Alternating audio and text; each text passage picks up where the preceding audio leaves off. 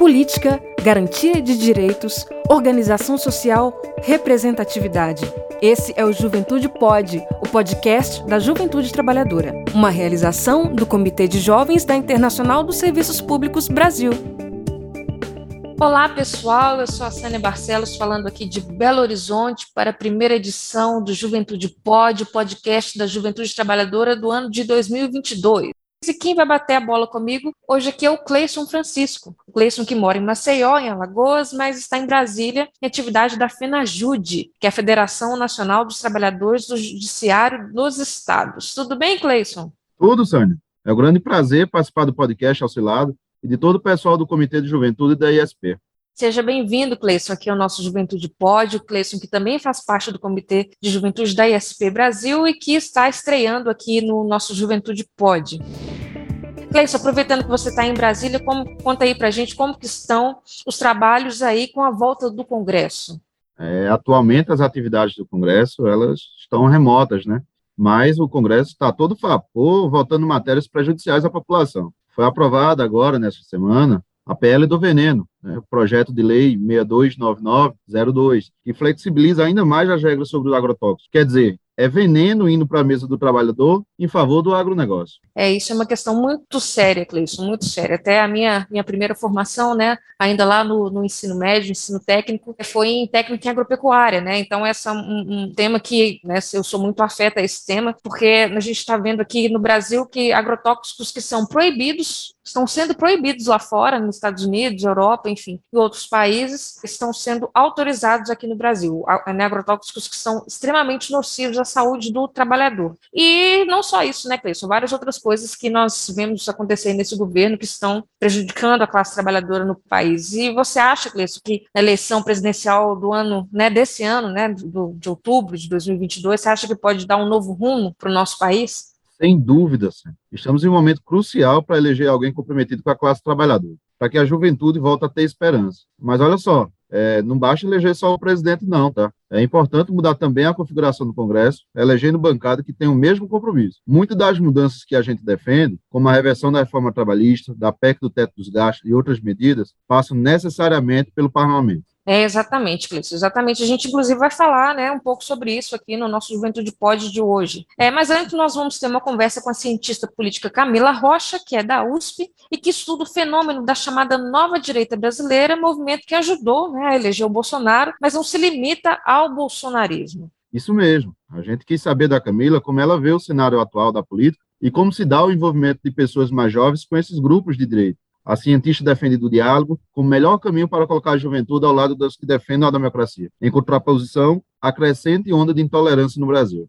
É verdade, Gleison. A intolerância é que se converte em condutas criminosas, né, e produz vítimas no nosso país. Na semana passada, né, nós tivemos o caso daquele influencer que usa o nome aí de bicicleta, né, de uma bicicleta que a gente sabe, nós conhecemos aí esse fato, e durante um podcast ele exaltou aí a criação de um partido nazista, né, ele, ele defendeu o direito de, no Brasil, termos, assim como temos o partido PCdoB, que é o Partido Comunista, o PCB também, nós, né, pudéssemos ter também um partido nazista, e inclusive o Kim Kataguiri, né, que é deputado federal por São Paulo, também estava presente nessa live e defendeu também a questão da criminalização do nazismo na Alemanha, né? Ele foi, ele se diz contrário, né? Que não deveria, que o, o nazismo não deveria ter sido criminalizado na, na Alemanha. E, né? E entre essas vítimas dessa propagação de ódio, né? Que a gente vê no nosso país, seja contra judeus, seja é, racial, seja LGBT, nós tivemos aí na semana passada a morte do congolês Moise, é Moise, né, a pronúncia do nome dele, o, o, o, sobrenome eu não sei falar direito, mas é Kabagambi, e do repositor de supermercado, né, o Duval Teófilo Filho, que ambos foram assassinados, né, no Rio de Janeiro, de forma brutal, alguns dias antes da fala desse rapaz no podcast, né. No programa de hoje nós vamos também abordar é, essas questões, né, então vamos lá. A cientista política Camila Rocha, da Universidade de São Paulo, é autora do livro Menos Marx, Mais Mises, o título faz referência a um dos bordões da chamada Nova Direita, campo que reúne de estudantes a militares, passando por empresários, políticos tradicionais, setores da classe média e grupos religiosos. É esse grupo heterogêneo que participou ativamente do golpe contra a presidente Dilma e ajudou a eleger o Bolsonaro. É estudado por Camila desde 2015. Na entrevista que a Camila deu ao Juventude Pode, ela falou sobre a intolerância crescente no Brasil e sobre a possível retomada do pacto democrático com vistas à reconstrução do país, entre outros temas. Nós começamos pedindo a ela que explicasse aos mais jovens o que é esse tal de pacto democrático do qual tanto se fala. Vamos ouvir. Olá, meu nome é Camila Rocha, eu sou cientista política e queria fazer uma saudação aos ouvintes do Juventude Pod. Bom, para quem é mais jovem, é, o que a gente chama de Pacto Democrático de 1988, na verdade, ocorreu em meio a enfim, a constituinte, o processo constituinte né, do Brasil, que ocorreu entre 87 e 88, e do qual saiu uma nova constituição para o país, e, vamos dizer assim, no acréscimo um modo de governar específico, que é o presidencialismo de coalizão. Então, a junção dessas duas coisas, quer dizer, a Constituição de 88, que é uma Constituição com um substrato progressista, e essa forma de governar, que é o presidencialismo de coalizão, formou isso que a gente chama de Pacto Democrático de 88, que, num certo sentido, dá os limites do que, vamos dizer, seria possível fazer ou não na política e também no debate público. Uma grande coalizão em defesa da construção de um Estado democrático e que é necessário diante das recorrentes ameaças à democracia do atual governo Bolsonaro. É isso mesmo, Cleiton. E depois nós perguntamos a Camila se as alianças que o ex-presidente Lula tem feito podem ser entendidas como uma tentativa de reconstruir o pacto democrático. Vamos ouvi-la. Então, na verdade, esse pacto de 88 ele ainda não foi rompido. Então, na verdade, as alianças que o Lula tem procurado né, com, com a centro-direita, elas são com fins eleitorais, mas também com fins de, vamos dizer assim, entre aspas, uma espécie de pacificação é, social para acenando com uma possibilidade de, de né, reconstrução do país a médio e longo prazo, né, é, pensando numa possível vitória é, do Lula nas eleições desse ano. De fato, a gente vem acompanhando, né, desenrolar dos preparativos para a eleição e a gente vê que o ex-presidente Lula, de fato, tem conversado aí com várias correntes né, da, da, da, política, diferente do que vinha acontecendo aí nos últimos quatro anos, em que o presidente Bolsonaro aí tem uma única posição, um único posicionamento, sem diálogo e sem nenhum tipo de, de conversa. Camila também falou sobre os limites entre o bolsonarismo e nova direita e sobre a possibilidade desse grupo vir a apoiar uma eventual candidatura de Sérgio Moro. Então, eu acho que uma coisa que é importante dizer é que o que eu chamo de nova direita é diferente do fenômeno do bolsonarismo, inclusive porque é muito anterior ao bolsonarismo, né? A nova direita começa ali mais ou menos é, na metade dos anos 2000, né? 2005, 2006, e o bolsonarismo só começa ali em 2014, 2015. Então são fenômenos diferentes. Eu acredito que a permanência do Bolsonaro é fatal para a nova direita porque o bolsonarismo é um fenômeno que impede qualquer nível mínimo de, de discordância e de pluralidade entre diferentes grupos, né? Ele funciona a partir de um discurso único e é um fenômeno altamente autoritário. Então, por isso que eu acho que, que é fatal para essa nova direita, que, enfim, é formada por vários grupos diferentes. Com certeza, a candidatura do Sérgio Moro, ela, ela acaba, entre aspas, né, roubando votos de pessoas que potencialmente poderiam votar no Bolsonaro. Agora, o ponto é se o Moro, de fato, vai sair candidato a presidente, né? Porque o que tem se dito é que, na verdade, no último minuto ele vai querer mesmo é sair candidato a senador, como é, outros personagens aí que foram ou ainda são ligados ao governo Bolsonaro, né? Como, por exemplo, o Carlos Salles, porque, enfim, eles estão procurando já alguma espécie de asilo político pensando numa potencial, é, projetando né, uma potencial vitória do, do Lula na, nas eleições desse ano. Moro, que, dentro do serviço público, protagonizou meios para a entrada do Bolsonaro no poder. Hoje, mantido pelo mercado, busca seu espaço na política pela nova direita. Por fim, nós pedimos a Camila para analisar a influência dos grupos de direita sobre os mais jovens e qual a melhor maneira de contrapor, né, de nos contrapormos a isso.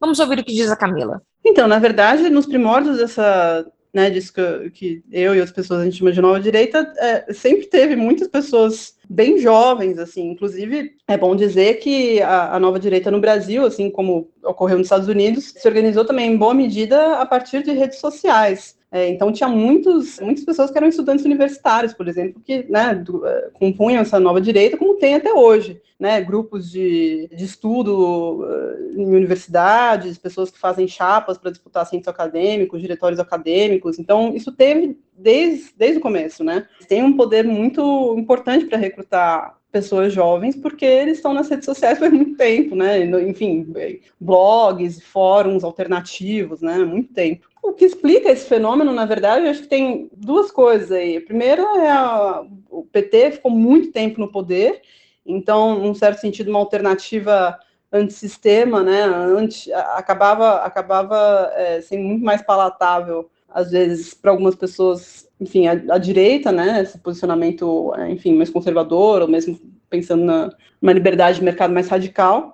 E, enfim, outra coisa também que explica é porque durante o. Uh, entre 2014, aliás, entre 2011 e 2014, a gente vivenciou no Brasil um avanço de pautas progressistas, tanto do ponto de vista institucional quanto do ponto de vista do debate público, muito intenso e muito rápido, né? Então, a gente teve né, aprovação de várias, várias políticas importantes é, não só por parte do legislativo, mas também o STF, né, sancionou várias coisas. Então, e, e, o debate sobre várias questões, né, questão racial, questão de gênero, questão da transexualidade, etc., isso começou a, a ficar muito mais presente no, na esfera pública brasileira e, enfim, várias pessoas acabaram tomando contato, né, com esse, com esse debate e se posicionando. Outra coisa também foi o aumento expressivo de protestos, né, é, contra o governo, seja a esquerda, seja a direita, que também foram ocorrendo principalmente nesse período, né, só a gente lembrar, por exemplo, é, não só os protestos é, contra a corrupção, que, que, aconteceram em 2011, 2012, mas depois,